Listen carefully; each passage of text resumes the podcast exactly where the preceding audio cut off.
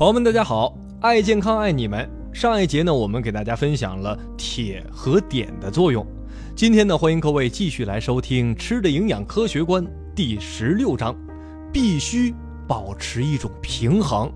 讲的呢是钠和钾的爱恨情仇。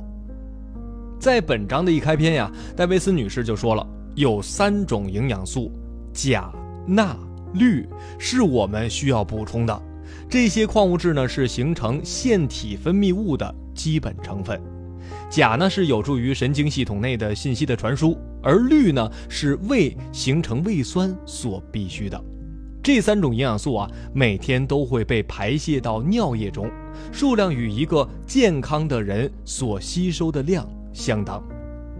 精制食盐呢，可以为我们提供充足的钠和氯，钾在食物当中的分布也很广。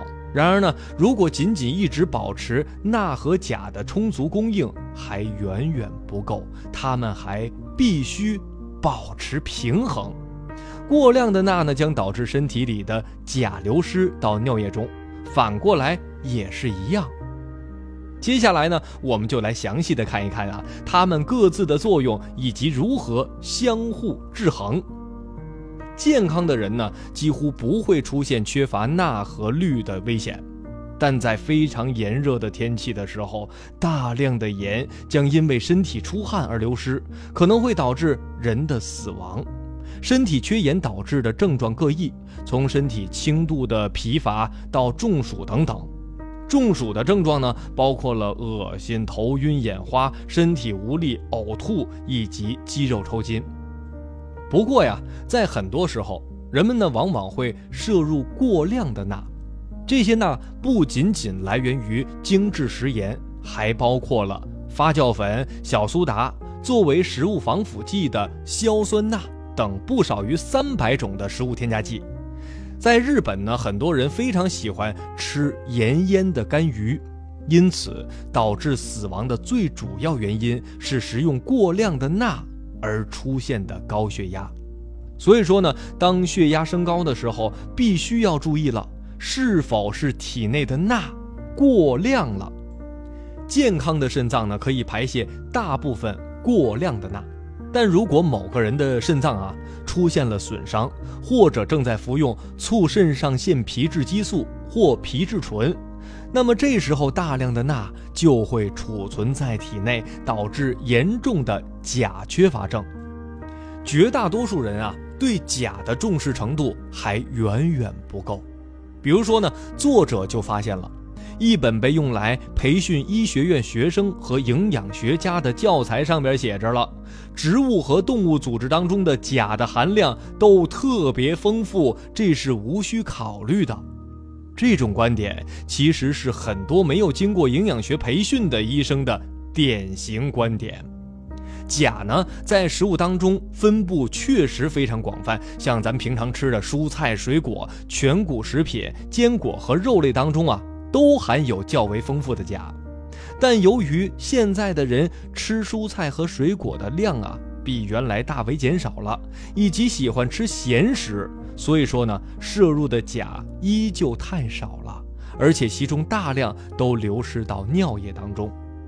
正常情况下呢，细胞将储存大量的钾，它与细胞外的钠保持平衡。如果说钾供应不足，钠将进入细胞，并带走大量的水，导致很多的细胞爆裂，其结果呢就是身体水肿，肌肉和结缔组织呢受损。产生大量的疤痕。那么到目前为止呢，发现的钾缺乏症啊，所导致的最严重的危害，可能就是对心脏的影响。来看看在本章的第五节，作者说了，心脏病发作经常与体内钾含量过低有关。虽然高血压呢，往往都是由于过量摄入盐所致的，但饮食当中缺乏钾，也能使动物和人出现这一症状。